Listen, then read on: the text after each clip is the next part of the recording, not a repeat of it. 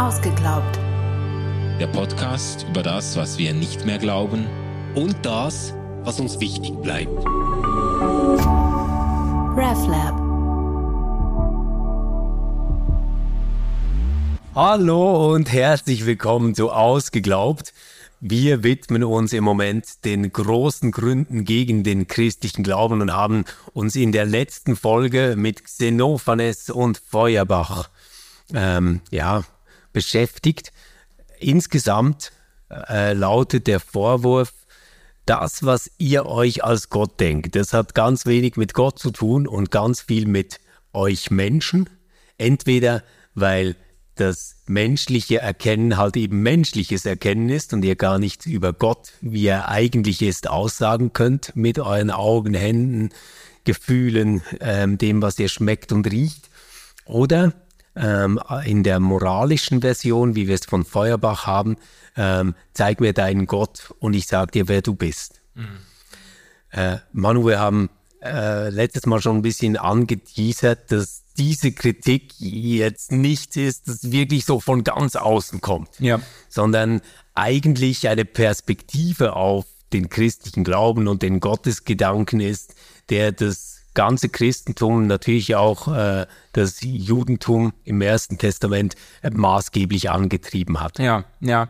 Ich fand das interessant in den Vorbereitungen. Da bin ich auf den Begriff biblische Aufklärung gestoßen. Äh, das ist jetzt äh, ein neuer Ausdruck, der von einem Theologen geprägt wurde im Blick auf das Alte Testament, auf eine ganz spezifische, auch prophetische Kritik, die man besonders deutlich äh, im Jesaja-Buch festmachen kann, in Deutero-Jesaja Kapitel äh, 40 bis 55. Da gibt es ja diese, und ich habe mich erinnert an meine Bibellektüre äh, in der Jugendzeit, als ich zum ersten Mal auf diese Kapitel gestoßen äh, bin. Da gibt es äh, diese ganz scharfe Kritik am Götzenkult der Babylonier. Das, äh, da sind wir in der Zeit des babylonischen Exils. Die verschleppten Landleute kommen, Landsleute Israels kommen in äh, Berührung mit dem polytheistischen Bilderkult des neubabylonischen Reiches. Und ähm, die Propheten treten dann diesen Gottesbildern, diesen Götzen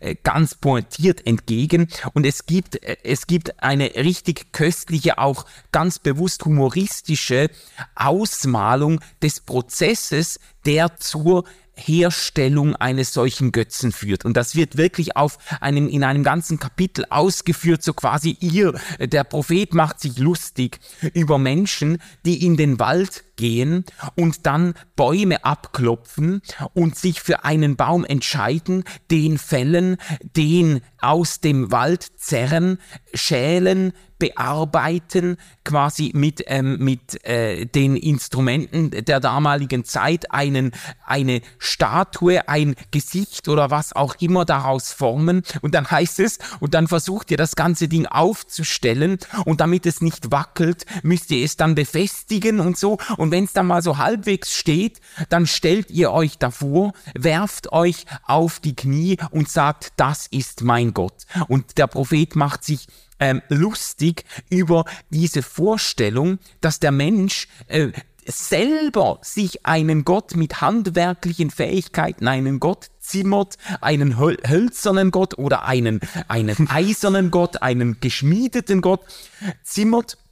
Und er weiß ja ganz genau, wie dieser Gott zustande gekommen ist. Er hat ja den Baum selber gefällt. Er hat ja den äh, de, äh, ähm, Amboss und, und äh, Hammer hat er selber geführt und und dann irgendwann äh, wirft er sich davon nieder und sagt, das ist mein Gott. Und äh, da gibt es quasi innerbiblisch im Alten Testament schon, gibt es eine prophetische Kritik an menschengemachten Göttern. Und die Prämisse ist natürlich ein Gott, den du dir selber gemacht hast, das kann kein Gott sein.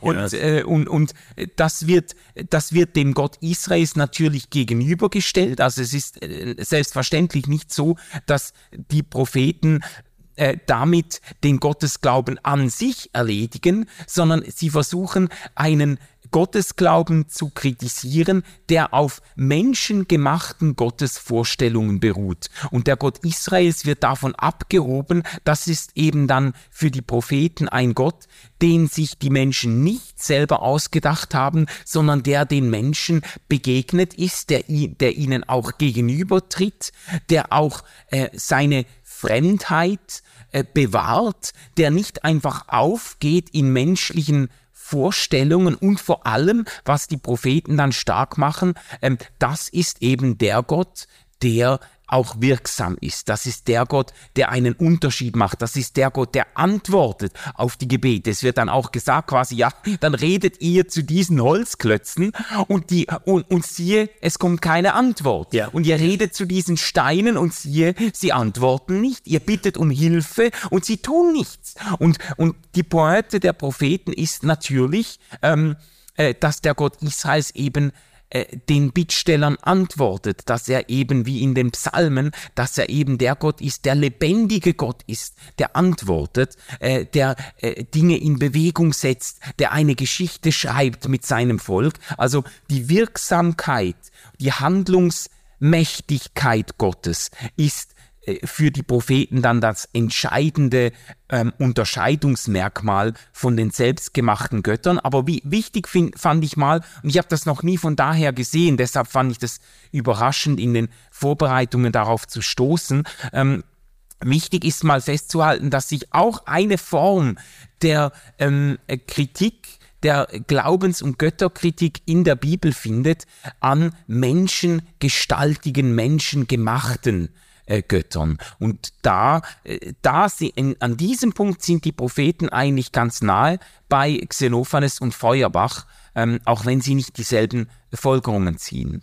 Ja, man, man, könnte auch sagen, es gibt so ein zweistufiges Modell, um die Lügenpropheten von den echten Propheten zu unterscheiden. Also als erstes mal beziehen die sich eigentlich ähm, auf die richtige Gottheit. Und da gibt es ja auch diese Erzählung, ähm, wo die Priester äh, versuchen müssen, Feuer zu machen.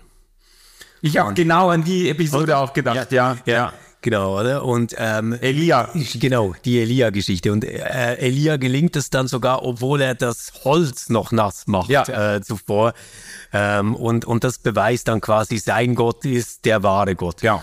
Und äh, die andere, das, das andere Kriterium ist halt, tritt denn ein, was der Prophet sagt. Mhm. Also ja bewährt sich äh, sein Ratschlag quasi an den König oder an das Volk. Ja.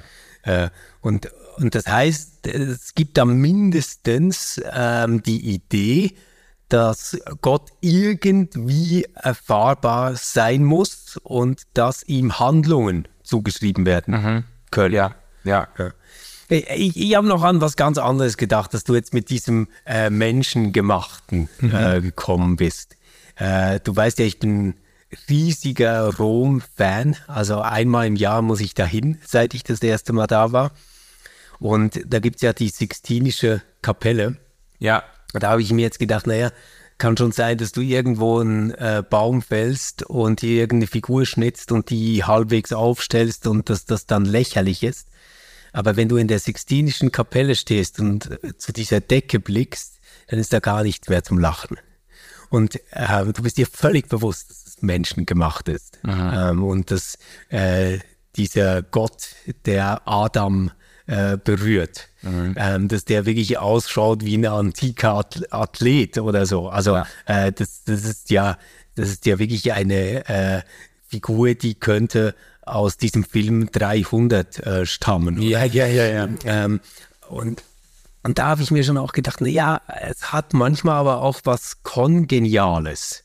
Ähm, diese Vorlage ähm, des Gottesbildes ähm, durch menschliche Augen, vor allem vielleicht durch die Augen von äh, Michelangelo, äh, nochmal zu sehen. Ja, okay, das wäre dann, das dann allerdings ein Statement, äh, das da wäre es dann wichtig, dass die prophetische Kritik eben nicht nur auf das Menschen Gemachte der Götterbilder abhebt, sondern darauf, dass von diesen Göttern eben nichts zurückkommt nach dem Urteil der Propheten, dass da eben nichts dahinter ist. Ja, ähm, ich, ich glaube, es wäre auch religionsgeschichtlich wäre es eine Karikatur ähm, zu sagen, dass die ähm, sogenannten heidnischen Völker äh, um Israel herum ähm, einfach, dass für sie Gott in diesen Götterstatuen aufgegangen ist, sondern es ist eher so, dass diese Götterstatuen, diese menschengemachten, holzgeschnitzten,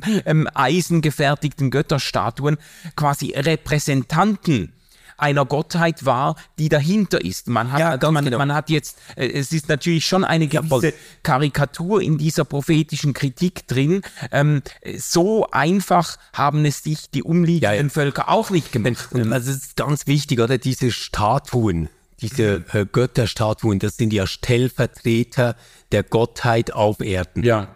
Und ich meine, das ist ja äh, von da aus von da aus muss man diese ganze Schöpfungsgeschichte äh, in Genesis denken. Ja.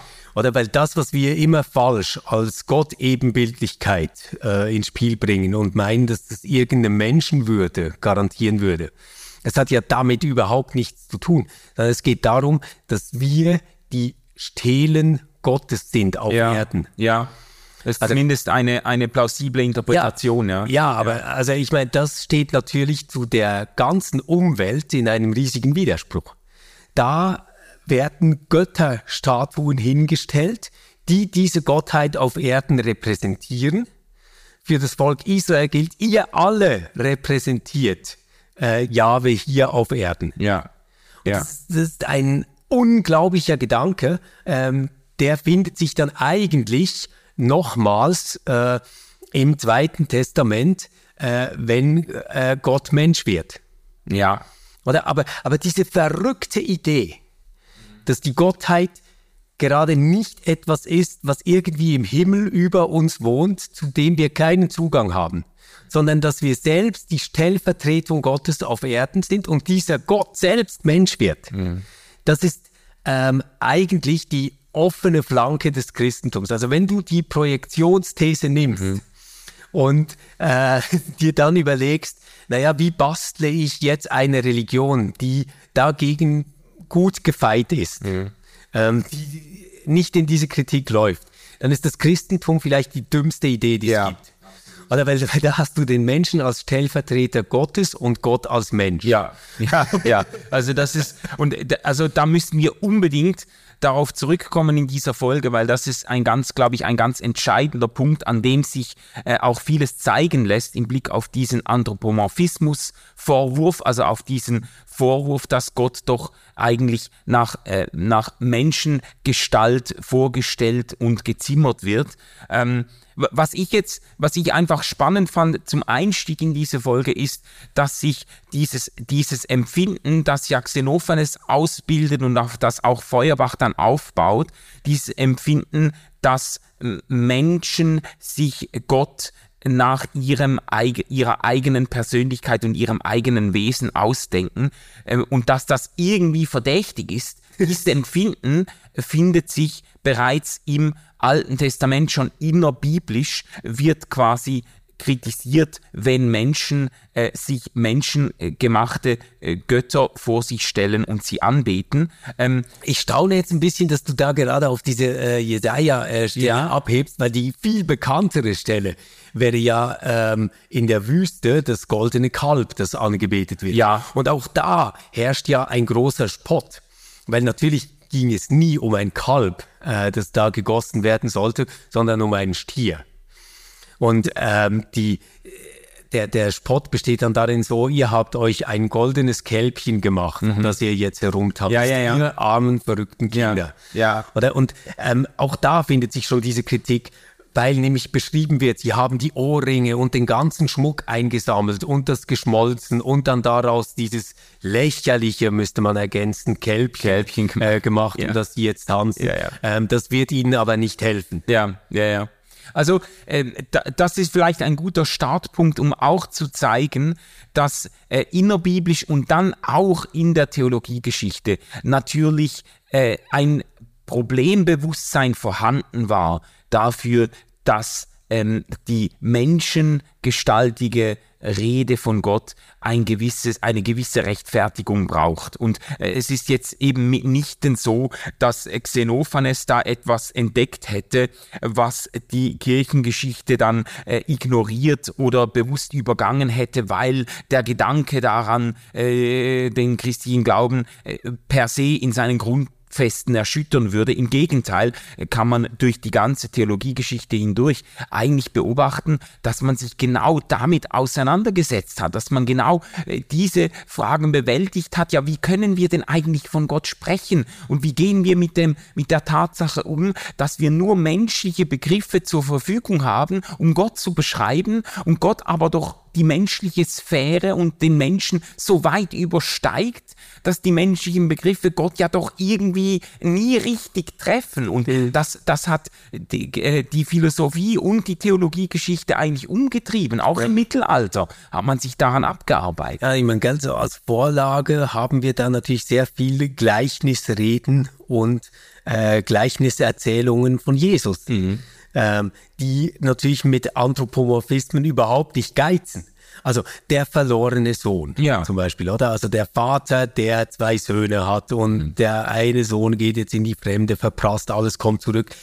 Ähm, da ist wirklich der Vater das Bild ähm, für, für Gott. Genau. Ähm, oder äh, wenn wir an Bilder denken, die dann eher so aus der Agrarwirtschaft äh, kommen, der Dämon, äh, der Dämon ja. zum Beispiel. Und, und, und davon gibt es ja ganz viel.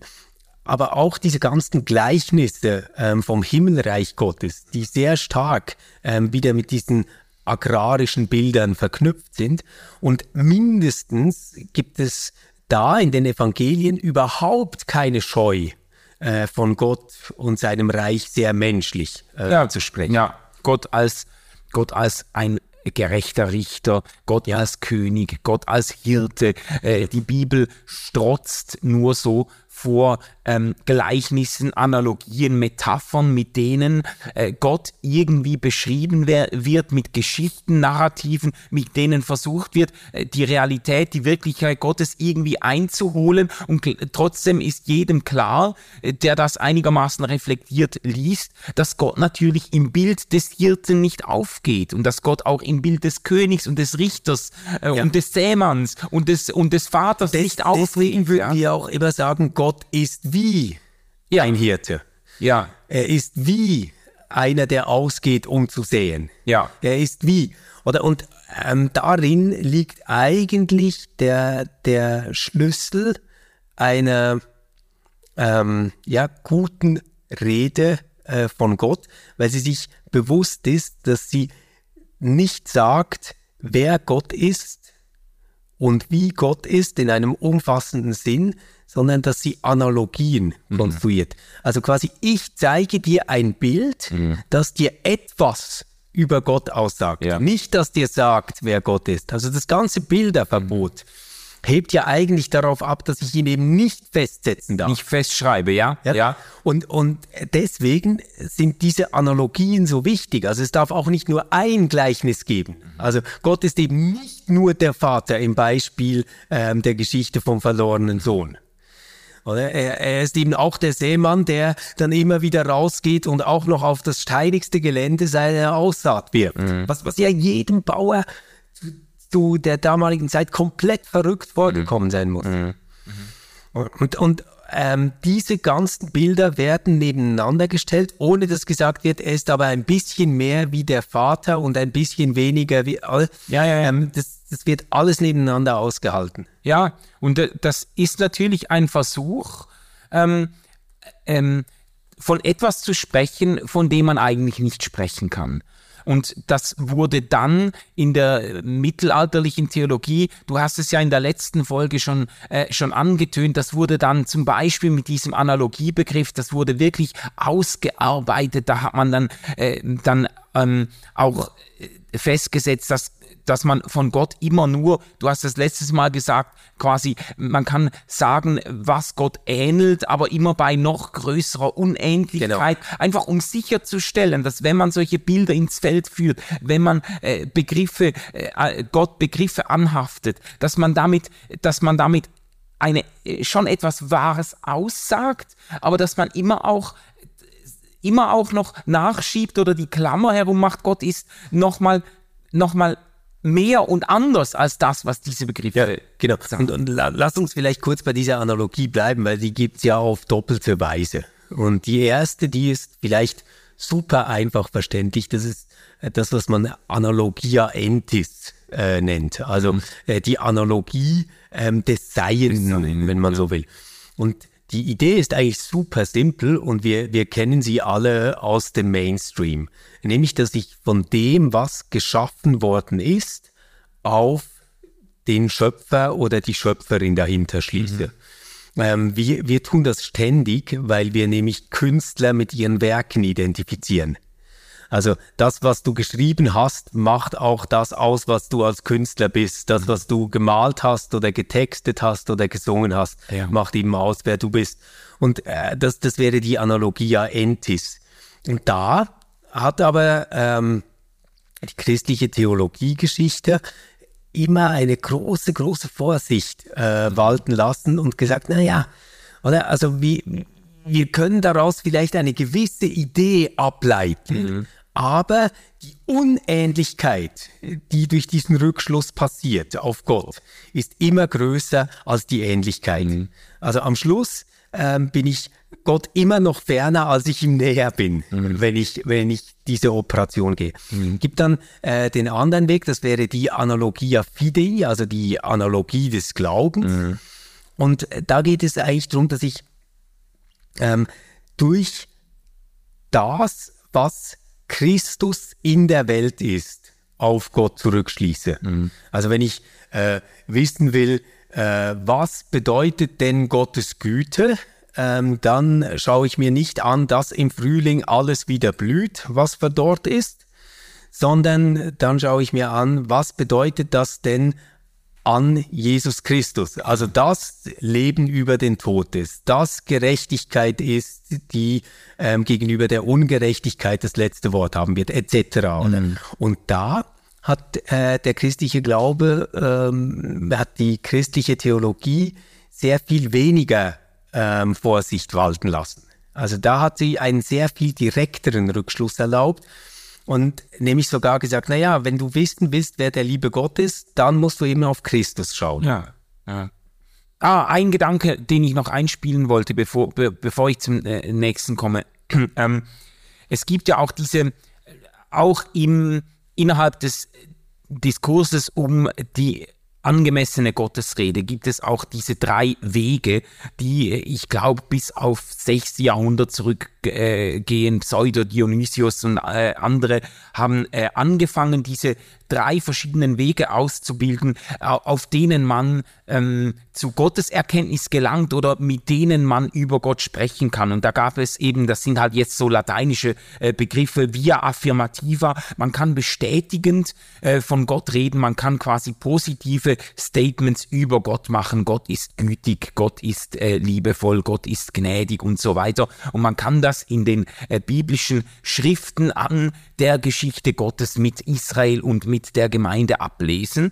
Ähm, und dann gab es aber äh, darauf aufbauend und darüber hinausgehend gab es dann auch die Via Negativa. Also man spricht von Gott, indem man ähm, eigentlich Eigenschaften des Menschen ähm, verneint oder, in, äh, ähm, oder äh, umkehrt. Man sagt, der Mensch ist vergänglich, Gott ist ewig. Der Mensch ist unvollkommen, Gott ist vollkommen. Der Mensch ist sündig, Gott ist heilig und so weiter. Also ähm, äh, Gott wird beschrieben ähm, als quasi als Umkehrung dessen, was den Menschen auszeichnet oder eben als, ähm, äh, als ähm, Übersteigerung dessen, was den Menschen auszeichnet. Also äh, das, das wäre dann die Via Eminentia. Genau, die Via Eminentia, das, der, Gott übersteigt das, was der Mensch ist. Also man könnte sagen, äh, der Mensch hat ein gewisses Wissen, Gott ist allwissend, der Mensch hat ein, eine gewisse Macht oder Einfluss, Gott ist allmächtig. Und in in diesen drei Wegen, zumindest in den letzten beiden, in der Via Negativa und Via Eminentiae,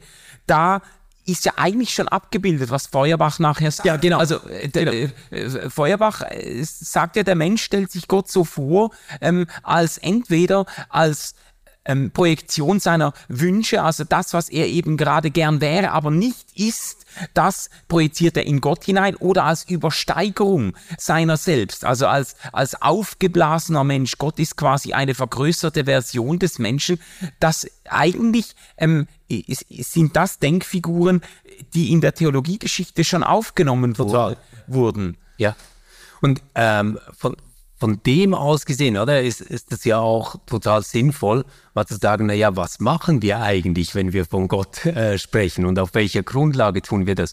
Weil Feuerbachs ganzes Argument würde ja etwas weitergehen. Der würde ja sagen, na ja, also das, was du jetzt ähm, mit dem affirmativen Weg äh, beschrieben hast, nämlich zu sagen, Gott ist gut, Gott ist äh, barmherzig etc. Mhm das sind ja keine möglichen Aussagen, weil wir ja Gott nicht sehen, nicht fühlen, nicht spüren. Also diesen Zugang haben wir nicht. Es ja. gibt quasi keine empirische Erkenntnis von Gott. So, und ähm, wenn, wenn es die nicht gibt, dann hängen natürlich die äh, Via Negativa und die Via Eminentie total in der Luft. Weil, weil man dann fragen muss, naja, was ist denn überhaupt der Bezugspunkt der Gottesrede? Und da würde Feuerbach sagen, naja, du selbst, lieber Mensch, bist der mhm. Bezugspunkt. Und das musst du kapieren, weil dann verstehst du, was du ähm, auf diesem Via ähm, Eminentia Weg, also dieser Steigerung, oder auf dem Via Negativa Weg, also der Verneinung der schlechten Prädikate sagst, eigentlich über dich selbst sagen willst. Und deswegen ist Theologie Anthropologie. Ja, ja. Und da kommt ja diese ethische Dimension dann wieder ins Spiel. Das Feuerbach sagt ja, wir, wir sehen halt an uns selbst, dass wir, dass wir eine Güte in uns tragen oder gütig sein möchten. Und deshalb äh, äh, definieren wir Gott als Allgüte. Und ja. die Erkenntnis, die wir eigentlich haben müssen, ist, dass, äh, dass, eigentlich, dass das eigentlich in uns drin ist und dass wir das in uns ausbilden müssten und nicht auf eine äh, jenseitige Figur auslagern. Quasi. Ja. Ähm, jetzt Vielleicht müssen wir aber doch nochmal philosophisch, ich sage jetzt mal, oder argumentativ einfach auf Xenophanes und Feuerbach zurückkommen. Und äh, weil ich finde das schon wichtig, dass man das an ein, wir das an einer Stelle ganz, ganz klar auch herausstellen, was Xenophanes und Feuerbach versuchen. Ähm, zumindest wenn sie, zumindest wenn sie probieren, die Existenz der Götter, der griechischen Götter im, äh, im griechischen Pantheon zur Zeit des Xenophanes oder die Existenz des christlichen Gottes zur Zeit Feuerbachs zu bestreiten, indem sie nachweisen, dass diese Gottesvorstellungen zutiefst menschlich sind, dann, äh, dann begehen sie einen Fehlschluss oder dann ist zumindest die Folgerung äh, lückenhaft, weil aus der Tatsache, dass man die Entstehung einer Gottesvorstellung nachzeichnen kann oder dass man die Menschlichkeit einer Gottesvorstellung nachweisen kann, folgt noch nicht zwingenderweise, notwendigerweise, dass es diesen Gott nicht gibt. Also äh, nur weil du zeigen kannst, dass Menschen sich Gott extrem menschlich vorstellen, hast du noch nicht bewiesen, dass es diesen dass es diesen Gott gar nicht gibt. Also es gibt äh, diesen berühmten Satz von Norbert Hörster, der hat es mal äh, so auf den Punkt gebracht. Meine Annahme, dass meine Frau mich liebt, mag falsch sein, aber sie ist gewiss nicht deshalb falsch, weil ich mir wünsche, dass sie richtig ist. Ähm, okay, okay, gut. Jetzt, jetzt, haben wir eigentlich wie zwei unterschiedliche Ebenen, die müssten wir jetzt, glaube ich, mal trennen. Mhm. Das eine, was du jetzt mit diesem Zitat äh, gesagt hast, setzt ja quasi voraus, nur weil ich mir etwas wünsche und davon sage, dass es auch der Fall ist, mhm. muss es noch nicht falsch sein. Das wäre eine Art psychologische Projektion. Oder? Also ich ähm, projiziere einen Wunsch in jemanden hinein, mhm. das heißt aber nicht, dass es deswegen nicht zutrifft. Mhm. Das, das ist quasi das eine Argument. Das andere Argument, ähm, das ich bei Xenophanes ähm, sehr stark finde, ist zu sagen, naja, es gibt eigentlich ehrlich gesagt gar nichts, was ihr über Gott aussagt, was nicht etwas ähm, mit dem zu tun hat, was ihr ganz genau selbst seid. Mhm. Ähm, und das ist eigentlich das ähm, viel größere erkenntnistheoretische Problem des ähm, Relativismus, also auch des historischen Relativismus, mhm. nämlich dass wenn ich verstehe, wie ein Gedanke in die Welt gekommen ist, wenn ich äh, quasi den Mechanismus Mhm. verstehe, wie der unter uns Menschen verstanden, äh, entstanden äh, ist und Ja. wie er jetzt verstanden wird, ähm, dann wird er durchsichtig auf äh, seine Genese und ist kritisierbar. Und äh, ich, ich kann dann sagen, na ja, ist das jetzt etwas, was wir uns einfach gebastelt haben, um zum Beispiel einen Krieg gegen dieses Volk zu rechtfertigen? Oder gibt es da irgendwie noch andere gute Gründe? Und plötzlich bin ich im Reich der Gründe. Ich, ich muss dann Gründe nennen. Ja, Und ich glaube, da ist ähm, das, das Christentum ähm, auch immer wieder anfällig gewesen drauf, ähm, sich solche Gottesbilder äh, zusammenzuschustern. Also ähm, der äh, Gott, ähm, den wir von Karfreitag und Ostern kennen, konnte dann auch zum Gott werden, ähm, der Kriege äh, legitimiert. Er konnte bei Luther zum Gott werden, ähm, der ein Gott der Ordnung ist und deswegen ähm, zum Gemetzel äh, gegen die Bauernaufstände aufrufen kann, etc. Also diese Schlagseite gibt es und ich finde es ganz, ganz wichtig, dass wir diese Religionskritik haben und dort auch ähm, wirklich ganz genau hinhören. Aber erkenntnistheoretisch hängt das Christentum nicht an dieser Projektion, dass, dass wir sagen, okay, ähm, wie bastle ich mir jetzt meinen Gott, damit er ganz gut zu meiner Zeit passt, sondern das Christentum geht davon aus, dass es auf einer Offenbarung beruht. ja. Und äh, zwar eigentlich auf einer doppelten Offenbarung, also dass die ganze Welt zu uns spricht und von Gott erzählt und dass Gott selbst in diese Welt gekommen ist ähm, durch Jesus von Nazareth, Ja. den wir dann als Christus erkannt haben, Ja. oder? Und, und der als dieser bezeugt wird. Und das ist schon noch mal was anderes, weil, weil das ist nicht ein Gedanke, ähm, den ich mir selbst mal gemacht habe und denke so, ja, wäre eigentlich noch cool, wenn der liebe Gott ein Mensch ist. Oder das, äh, das, das hat einen ganz anderen Ausgangspunkt. Ja. Und, und das ist das, was das Christentum Offenbarung äh, nennen würde. Ja, und man kann das, man kann das ja dann auch positiv so wenden, dass man sagt, Gott, äh, also nur um, um, um das mal ein bisschen durchzuspielen, man kann auch sagen, ja, in verschiedenen Zeiten haben sich auch jetzt innerhalb des Christentums Menschen Gott ganz verschieden vorgestellt und haben auch ganz verschiedene Jesusbilder ausgeformt. Jetzt kann man sagen, es wäre ganz sicher falsch, wenn jetzt irgendwie zur Zeit, zur Mitte des 18. Jahrhunderts äh, ein Jesusbild so festgezurrt wird, dass man sagt, so ist er jetzt und alle vorher waren falsch und alle nachher werden falsch sein. Aber damit hat sich ja der Gedanke äh, oder die, die Vorstellung Jesu auf jeden Fall nicht grundsätzlich erledigt, wenn man sagt, der Jesus der jeweiligen Zeit trägt auch die Signatur dieser Zeit, sondern man könnte auch sagen, ähm, ja, äh, äh, Gott erschließt sich dem Menschen innerhalb seiner Zeit, kontextualisiert sich, inkarniert sich quasi ähm, äh, dem Menschen und das, äh, das gibt dann halt immer auch zeitgenössisch geprägte Gottesbilder, die, in denen Gott nicht aufgeht, aber die nicht notwendigerweise einfach komplett falsch sein müssen. Also das ist, Genau. das wäre einfach der, ein, ein, ein Fehlschluss und du hast jetzt schon Ja, übrigens, Manu, nur, nur Ja. ganz kurz, es wäre sogar ganz furchtbar, wenn das möglich wäre, weil dann müssten wir ja irgendwo den absoluten Maßstab haben. Ja. Also damit wir sagen könnten, dass der liebe Gott, wie man ihn sich im 17. Jahrhundert gedacht hat, in dieser und jener Region ähm, falscher ist als der liebe Gott, den wir uns jetzt denken, du und ich hier und jetzt, Ja. würde ja voraussetzen, wir haben diese äh, absolute, ähm, ja, die, diesen absoluten Maßstab und den legen wir jetzt an und können sagen, ah, nur 68 Prozent im 17. Jahrhundert, Ja. wir sind jetzt bei 73. Aber genau das ist ja nicht die Idee, sondern die Idee der Gottesrede besteht ja darin, dass dieser liebe Gott sowieso ähm, größer ist und mehr ist als das, was ich erkenne und aussagen kann.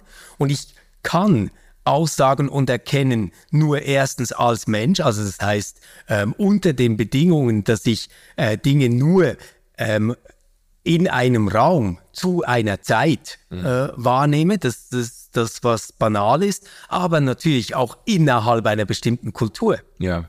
und dass alles kulturell geprägt ist, ähm, was ich dann von Gott denke und wie ich über Gott spreche. Ja, ja, absolut. Aber, aber wir haben trotzdem, und, und darauf würde ich dann eben schon bestehen, auch die Möglichkeit als Menschen, und das ist ja genau das, was Xenophanes stark macht, ähm, uns im eigenen Denken davon zu abstrahieren und zu sagen, naja, wie Gott ganz genau ist, das weiß ich nicht. Aber er muss ein Gott sein über diese Idee, die ich jetzt von ihm habe. Ja, ja, da, also das finde ich gesund. Was ich nicht gesund fände und bei Xenophanes ein Stück weit schon auch sehe, äh, dass er zwar die menschenähnlichen Gottesvorstellungen seiner Zeit äh, kritisiert und sogar mit Spott überzieht, aber dann selber ganz genau weiß, wie der eine Gott wirklich und richtig ist. Und das finde ich, diesen Impuls würde ich nicht unbedingt nachvollziehen wollen. Ich, ich finde es aber gesund, seine eigenen Gottesvorstellungen und seinen eigenen Gottesglauben, so sehr er für mich auch verbindlich ist, es ist ja nicht so, dass es mir das einfach irgendwie ausgedacht hätte und davon jederzeit Abstand nehmen könnte, aber das mindestens einzuklammern und zu sagen, Leute, ich bin ein Kind meiner Zeit, ich bin äh, ich bin Zeitgenosse des 21. Jahrhunderts und, äh, und ich bin mir dessen bewusst, dass die Art und Weise, wie ich mir Gott vorstelle und wie ich mich auf Jesus Christus beziehe und so weiter, dass das, dass das auch immer ähm, die eben die Signatur meiner Zeit trägt und meine Persönlichkeit auch ein Stück weit widerspiegelt mhm. und nicht einfach eins zu eins absolut gesetzt werden kann. Also mindestens diese Art der Bescheidenheit ist, glaube ich, gesund, ohne dass ich damit sagen müsste, ähm, weil meine Gottesvorstellung auch etwas in meiner Gottesvorstellung auch etwas von meiner Biografie und meiner Kultur und meiner Kontextualisierung eingegangen ist. Deshalb kann es diesen Gott gar nicht geben. Nein, das, das, das will ich auch nicht machen, nur ähm, es ist natürlich ein harmloses Beispiel, wenn ich das auf mich selbst in meinem Denken beziehe. Wenn wir jetzt diesen Faden mal ausspinnen und uns überlegen, was bedeutet das denn für Wahrheitsansprüche, die man zum Beispiel in einem interreligiösen Dialog äußern würde, ja. dann wird das Ganze natürlich schon sehr viel schwieriger. Oder was macht man dann ähm, mit Jesus Christus? Also sagt man dann, nein, das ist wirklich der eine Weg und die Wahrheit und keiner kommt zum Vater außer durch ihn? Ja. Oder sagt man, naja, das ist da dieser eine Weg, der diesen Menschen in der damaligen Zeit gezeigt worden ist? Mhm. Also wie weit geht man quasi ähm, mit der Aufhebung eigener Vorstellungen und der Relativierung eigener Vorstellungen angesichts anderer Geltungsansprüche, die aus einem anderen Kontext und einem anderen Zusammenhang ja. Und das ist ja eigentlich die schwierige Frage. Ja, ja, das ist eine berechtigte Frage und ich würde auch sagen, ich kann ja nicht einfach hinter das zurück, was ich mir auch erschlossen hat. Das ist ja dann auch die Perspektive, ähm, äh, um jetzt zurückzukommen auf diese prophetische Kritik in der Bibel, äh, an den menschengemachten Gottesbildern, der wird ja der lebendige Gott entgegengesetzt, der eben dem Menschen entgegentritt, der mit ihm eine Geschichte schreibt, der sich ihm erschließt und so weiter. Und das habe ich ja in meinem christlichen Kontext selber auch erlebt. Und ich kann jetzt nicht in einem interreligiösen Dialog, also ich kann große Neugierde an den Tag legen, ich kann äh, eine große äh, Bereitschaft und Weite an den Tag legen, dass der Gott, an den ich glaube, ähm, äh, auch im Leben men von Menschen aus anderen religiösen Traditionen wirksam ist und in ihnen äh, äh, zum Zuge kommt und so. Das kann ich alles tun. Aber ich kann ja nicht von, von, von meiner von meiner Geschichte, meiner Glaubensgeschichte so weit abstrahieren, dass ich sage, ja, das könnte auch, also äh, ich kann das ja nicht alles zur Disposition stellen. Für mhm. mich ist der Gott, der in dieser Welt wirkt, ist der Gott, der sich in Jesus Christus gezeigt hat. Und das ist für mich nicht, das ist für mich jetzt nicht verhandelbar. Ja, und damit hättest du immer noch kein Problem, wenn du es so sagst. Also wenn du sagst, ähm, Gott ist der Gott, der sich in Jesus Christus gezeigt hat, dann hast du kein Problem. Das ist ja noch kein wirklicher Exklusivitätsanspruch. Du behauptest ja nur, dass es diesen Gott gibt mhm. der sich in Jesus Christus gezeigt hat. Aber das, das Schwierige wird ja, sobald man sagt, ähm, der hat sich halt nur dort gezeigt. Und damit meine ich ähm, nicht auch ähm, an einem anderen Ort, in einer anderen Religion, in einer anderen Vorstellung. Und dann wird es ja konflikthaft. Und da gibt es ja auch Vorstellungen, die sich wirklich ausschließen. Ja, genau, das, das äh, hätte ich auch gesagt. Ja. Also ich Oder im, im Islam haben wir den Jesus, äh, der entrückt wird quasi und der dann wiederkommen wird als Richter äh, in der Endzeit, als, als äh, Ja, ja. Der, der ganz große Prophet und, und man erwartet sein Wiederkommen. Ähm, wir erwarten schon auch sein Wiederkommen, aber wir sagen, naja, also der ist zunächst ist der gestorben und wurde auferweckt. Und das ist genau die Art und Weise, wie wir uns dann auch denken, dass er wiederkommt. Nämlich eben als der, der den Tod schon überwunden hat. ja, ja, Und der parteiisch ist und auf unserer Seite steht als, als Menschen. ja, ja. Aber Das ist nicht einfach so, äh, ja, wie, wie, wie soll ich sagen, man, kann da nicht sagen, naja, das hat beides richtig. Nee, äh, das, eben das glaube ich auch nicht. Und man kann das jetzt auch nicht so schiedlich, friedlich irgendwie mit einer pluralistischen Religionstheologie äh, Theologie auflösen, äh, die einfach die Wahrheitsansprüche aller äh, äh, Religionen letztlich äh, relativiert oder zur, äh, zur Disposition stellt, zugunsten irgendwie eines einer übergeordneten Vorstellung und so, die man ja dann wieder absolut setzt. Also das ist, das geht für mich nicht. Also das wäre ja dann genau der Xenophanes-Move. Ja. Dass ich quasi sage, nein, also schaut mal, hinter all diesen Vorstellungen steht doch eigentlich ein Wesen, das. Und jetzt Ja. kommen neue Prädikate. Ja, und, und dem müssen sich dann aber wiederum alle Diskursteilnehmer beugen. Und das Genau. finde ich nicht, äh, das, den Move würde ich nicht ähm, machen. Ich würde lieber diese äh, spannungsvolle Situation auch aushalten, dass für mich tatsächlich, äh, na, dass ich einerseits natürlich zugestehen würde, ähm, dass Gott auch im Islam wirkt und in, äh, mus bei muslimischen Gläubigen präsent ist und in ihrem Leben wirkt und so, da hätte ich überhaupt auch pneumatologisch, also von meiner, äh, von meiner Vorstellung vom Geisteswirken her überhaupt kein Problem damit. Aber ich kann halt einfach beim besten Willen nicht sagen, dass für mich ähm, der Prophet Mohammed in ein, oder Mohammed in einer in der Art und Weise ein Prophet Gottes ist, äh, in der er für Muslime ein Prophet Gottes Ja. ist. Das, das, das kann ich halt einfach nicht sagen und äh, das macht ja eigentlich aber den äh, interreligiösen Dialog auch erst notwendig, wenn wir, wenn wir alle sagen würden, ja, also unter dem Strich, Leute, in der Nacht sind alle Katzen grau und so, äh, äh, wir meinen doch alle dasselbe und so, ja, da müssen wir nicht mehr diskutieren, da können wir einfach ein Bier trinken zusammen. Also das Nein, das ne, hat das nicht mehr auf. Nein, aber äh, vielleicht doch mal so auf die religionsphilosophische Prämisse, die dahinter steckt, weil, weil die finde ich schon entscheidend.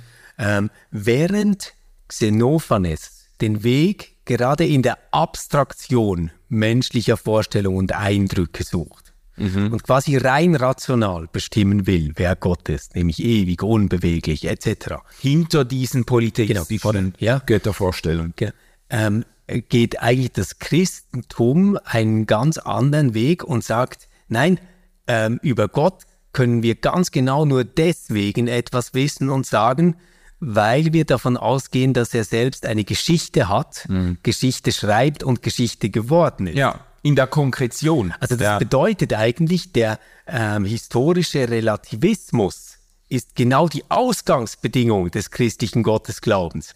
Weil, weil wir eben sagen, nein, ähm, dieser christliche Gott ist keiner, der über und neben der Zeit steht, sondern das ist eben einer, der selbst Zeit hat mit uns. Ja, ja, sehr gut. Und das ist jetzt, ich glaube, das ist ein guter äh, ähm, ähm, letzter Punkt oder wesentlicher Punkt zur, zur Diskussion. Ähm, mir ist da dieses Wort von Karl Barth im Ohr. Ähm, der hat Jesus Christus mal als den kräftigsten Anthropomorphismus überhaupt bezeichnet. also quasi ähm, äh, äh, ähm, der, der Jesus von Nazareth oder die Idee eines menschgewordenen Gottes, Gottes Sohnes, ähm, das ist eigentlich der Anthropomorphismus schlechthin. Da wird Gott tatsächlich in Menschengestalt nicht nur vorgestellt, sondern er geht in Menschengestalt ein. Und man könnte jetzt sagen, insofern, du hast das ja schon angedeutet, läuft das Christentum in ganz besonderer Weise einem Ludwig Feuerbach ins Messer, weil wenn Feuerbach das zum Vorwurf macht und sagt, ach Leute, ihr stellt euch Gott doch so menschenförmig vor, dann kommt das Christentum und sagt, erstens, ja, Gott hat den Menschen Mensch, äh, äh, hat, hat den Menschen gottesförmig geschaffen. Also da gibt es eine Entsprechung. Ähm, und dann erst noch ähm, behauptet, dass Gott in Jesus Christus Mensch geworden ist. Also ähm, das ist ja genau diese verrückte Bewegung des Christentums, dass der Mensch erhöht wird. Mhm. Er wird nämlich zur Stele Gottes ja. gemacht und Gott erniedrigt wird, ja. indem er selbst Mensch wird und stirbt unter ja. menschlichen Bedingungen. Und unter den Bedingungen des Menschseins nicht untergeht, ähm, sondern auferweckt wird. Das, das, ist ja, das ist ja genau ja. diese Verrücktheit. Und jetzt ähm, kann man, glaube ich, ähm, rational dafür schlicht nicht argumentieren. Also es gibt nichts auf der Welt, was mich davon überzeugen könnte, dass das stimmt. Mhm. Oder es, es ist nicht so, dass ich sagen würde, na ja, weißt du, wenn wir jetzt ein bisschen bessere Geschichtsforschung hätten, dann, dann könnten wir das belegen. Ähm, in 300 Jahren äh, werden wir wissen, dass es so war. Mhm. Denn das wird nie so sein. Mhm. Ich, ich habe da selbst für mich so ein äh, doppeltes Mindgame, äh, das ich spiele. Das erste ist, ich gehe mal davon aus, es stimmt nicht.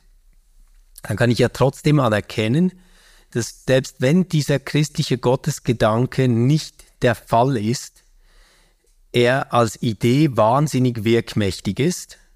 Mhm. Und da anerkenne ich, dass ich selbst keine Idee in mir oder in der Welt finde, von der ich mir wünschen würde, dass sie gleich wirkmächtig ist. Wie mhm. die Idee, dass der Mensch eine Verpflichtung vor Gott hat, als seine Stele in der Welt ja. wirksam zu sein. Ja. Und dieser Gott selbst einer der unseren geworden ist, quasi. Ja. Das, das finde ich, also muss ich wirklich gestehen, ist für mich nicht überbietbar als Gedanke. Ja, ja. Damit habe ich noch nicht gesagt, dass dieser Gedanke stimmt. Mhm. Und ähm, ob dieser Gedanke stimmt oder nicht, kann ich ähm, rational nicht entscheiden. Ich kann nur sagen, es ist extrem unwahrscheinlich, dass das so ist. Ähm, aber ich hänge gerne meine Hoffnung daran. Ja, ja. Und, und das würde ich dann als Glaube verstehen. Und das ist etwas komplett anderes als das, was Feuerbach äh, mit Glaube beschreibt. Oder? Weil bei Feuerbach ist der Glaube immer das Fürwahrhalten dogmatischer Sätze. Mhm. Ähm, für, für mich ist der Glaube eine ähm, Kraft, die ich finde, wenn ich selbst in mich hineinhorche, dass ich diesem Gedanken anhängen möchte, auch wenn ich ihn nicht beweisen kann und weiß, dass er niemals beweisbar sein wird. Ja, ja. Also ich, ich kann da mitgehen. Ich würde vielleicht noch, äh, noch eins oben drauflegen. Also ich würde ich würd auch sagen, es lässt sich letztlich nicht beweisen, ob Gott den Menschen nach seinem Bilde geschaffen hat oder ob genau. der Mensch Gott nach seinem Bilde geschaffen ja. hat. Äh, das lässt sich äh, nicht schlüssig beweisen, aber ich würde doch sagen, es gibt Gründe oder Indizien, die gegen eine Auflösung der Theologie in die Anthropologie sprechen oder die dagegen sprechen, dass Gott einfach aufgeht in den menschlichen Vorstellungen. Und was ich jetzt da sagen würde. Und das begegnet mir eben schon in dieser prophetischen äh, Kritik, die an den menschengemachten Göttern geübt wird in der Bibel selber. Äh, da wird ja dann gesagt, die sind nicht wirksam. Diese, diese menschengemachten Götter sind nicht wirkmächtig. Der Gott Israels aber, der lebendige Gott, der, äh, der begegnet uns, der äh, wirkt in unserem Leben, ähm, der äh, geht mit uns in eine Geschichte. Und das ist so ein, Weißt du, das ist so ein, auch eine Erfahrung, dass Gott eben, gerade der christliche Gott, uns nicht nur entgegenkommt, an vielen Stellen uns nicht nur in Jesus Christus entgegenkommt und entspricht, sondern dass er uns auch entgegen, ent, äh, dass er uns auch ähm, entgegentritt und dass er uns auch widerspricht. Also, weißt du, es gibt doch dieses ja, Element von Glaube, wir haben da auch schon ein paar Mal drüber gesprochen, Glaube als Widerfahrenes, als etwas, das zieht sich durch die Bibel hindurch und dann auch durch die Theologiegeschichte, dass Menschen die Gottesbegegnung nicht einfach als etwas erleben, was sie quasi jetzt so aus sich heraussetzen, wo sie sagen, ja,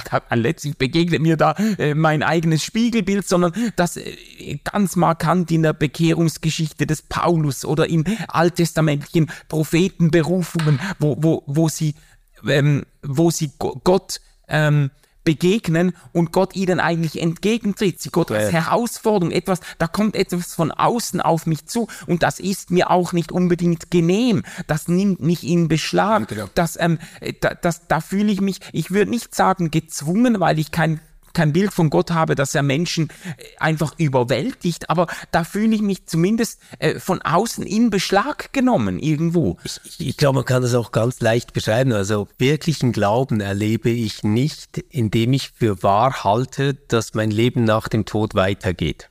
Mhm. Das ähm, kann man tun, das kann man nicht tun. Aber das, was ich mit äh, Glaube meine, wo ich wirklich eine Erfahrung davon äh, habe, ist ähm, in der Krisensituation loslassen zu können und zu sagen, dein Wille geschehe.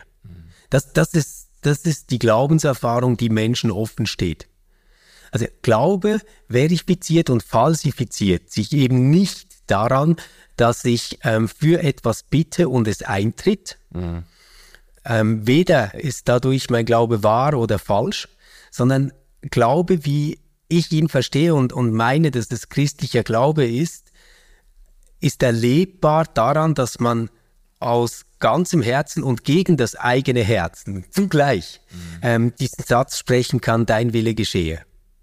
Ja, ja. Und das ist, das ist für, für mich, ähm, ist das der Ort, wo, wo ich ähm, glaube, dann wirklich erleben würde. Ja. ja. Jetzt bei, bei Feuerbach, ich habe es äh, schon mal anklingen lassen, da da hat der Glaube eine ganz andere Rolle. Und ich, ich würde es gerne mal noch äh, so, so ja. Gegenüberstellung Feuerbach-Paulus mhm. äh, machen. Lese da aus dem äh, Wesen des Christentums ähm, was vor, äh, kurzen Abschnitt, wo er wirklich Glaube und Liebe gegenüberstellt, Feuerbach. Das geheime Wesen der Religion ist die Einheit des göttlichen Wesens mit dem menschlichen, die Form der Religion aber oder das offenbare, bewusste Wesen derselben der Unterschied.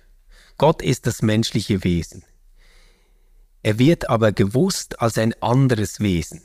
Die Liebe ist es nun, welche das verborgene Wesen der Religion offenbart, der Glaube aber, der die bewusste Form ausmacht. Die Liebe identifiziert den Menschen mit Gott, Gott mit dem Menschen, darum den Menschen mit dem Menschen. Der Glaube trennt Gott vom Menschen, darum den Menschen von dem Menschen, denn Gott ist nichts anderes als der mystische Gattungsbegriff der Menschheit, die Trennung Gottes vom Menschen, daher die Trennung des Menschen vom Menschen, die Auflösung des gemeinschaftlichen Bandes. Sehr anspruchsvoll, aber. Ja, sehr anspruchsvoll, aber der Gedanke ist eigentlich super klar. Also du hast auf der einen Seite hast du die Liebe. Mhm. Und die Liebe ist das Vermögen, so eine Idee wie Gott überhaupt auszuprägen. Die Liebe würde aber diese Idee wieder zu dir zurückführen, damit du sie selbst verwirklichst. Mhm. Im biblischen Bild zu bleiben, es ist quasi das Vermögen des Stellvertreters, an seinen Chef zu denken und zu tun, was dieser Chef möchte, mhm. ohne dass er diesen Chef braucht. Der Glaube ist immer nur die Behauptung, dass ich nicht der Chef bin und es einen Chef gibt, der das tun könnte. Das, das ist eigentlich Feuerbachs äh, Bild davon. Ja.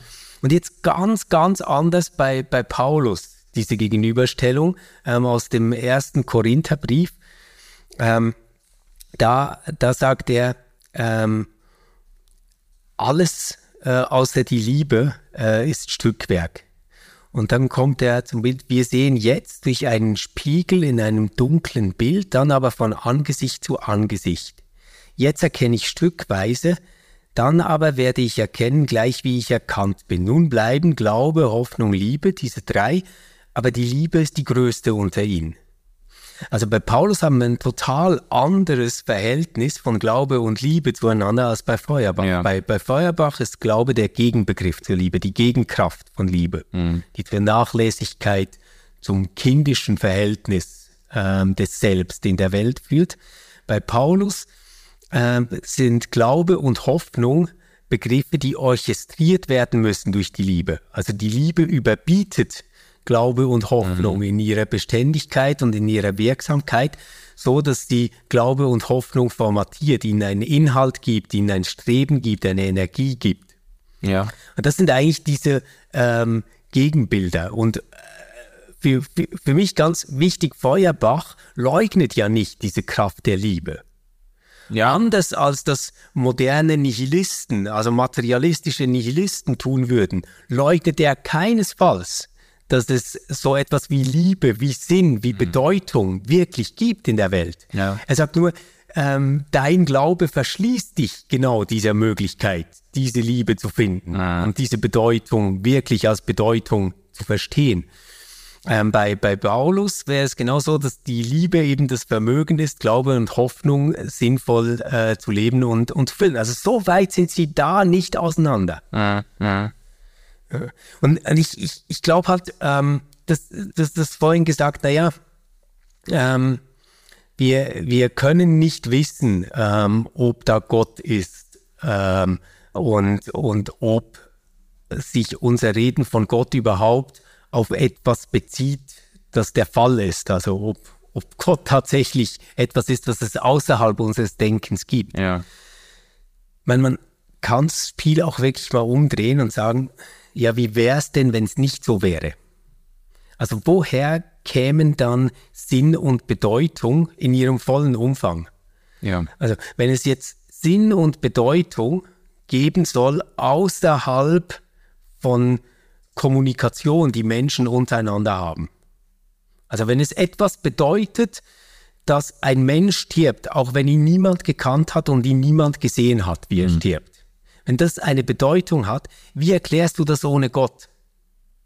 Wie erklärst du das ohne ähm, einen Gottesbegriff in Anspruch ja, ja. zu nehmen? Das, das, das, das wäre quasi die andere Seite, oder, die man erklären müsste. Und ich glaube letztendlich ähm, ist die Liebe, die Feuerbach beschreibt und die Liebe, die Paulus beschreibt, eigentlich die Energie, sich nicht der Hoffnungslosigkeit hinzuwenden mhm. und Nihilist zu werden, sondern daran zu glauben, dass ein guter Gott in dieser Welt handelt. Ja, äh, also ich hätte oder jetzt, eine gute Macht der Liebe. Ja, ich hätte jetzt auch darauf abgehoben, dass bei Feuerbach zwar einerseits äh, die Existenz Gottes oder die, die Vorstellung Gottes ins Menschliche hinein aufgelöst wird, aber dass er dann wiederum die Liebe vergöttlicht, also sogar sehr, sehr genau. explizit sagt, die Liebe ist göttlich, die Güte ist göttlich. Ähm, ähm, und damit eigentlich äh, zur Hintertür auch wieder einen transzendenten äh, Begriff ja, von Liebe ein, einschmuggelt. Ähm, und äh, man kann sagen, zum Glück nicht völlig in einen Nihilismus irgendwie abdriftet oder so. Das, äh, ja, und äh, vielleicht so als äh, Bild, wie ich das äh, für mich zusammenhalte. Ähm, tatsächlich äh, gerne nochmal die Sixtinische Kapelle. Mir ganz klar, dass Menschen da was gemalt haben. Mhm. Und ähm, die haben es großartig gemacht. Diese Decke, das ist der Wahnsinn. Ähm, aber ich glaube, dass sie sich in dem, was sie da geschaffen haben, auf etwas beziehen, was nicht nur in ihrem Kopf ist. Mhm. Dass sie ähm, eine Bedeutung damit treffen, die es gibt, unabhängig davon, dass sie gelebt haben ja. und existieren. Ja. Also dass äh, das, was ihre Kunst zum Ausdruck bringt, ähm, eine echte Referenz hat ähm, in dieser Welt und über diese Welt hinaus. Ja, ja.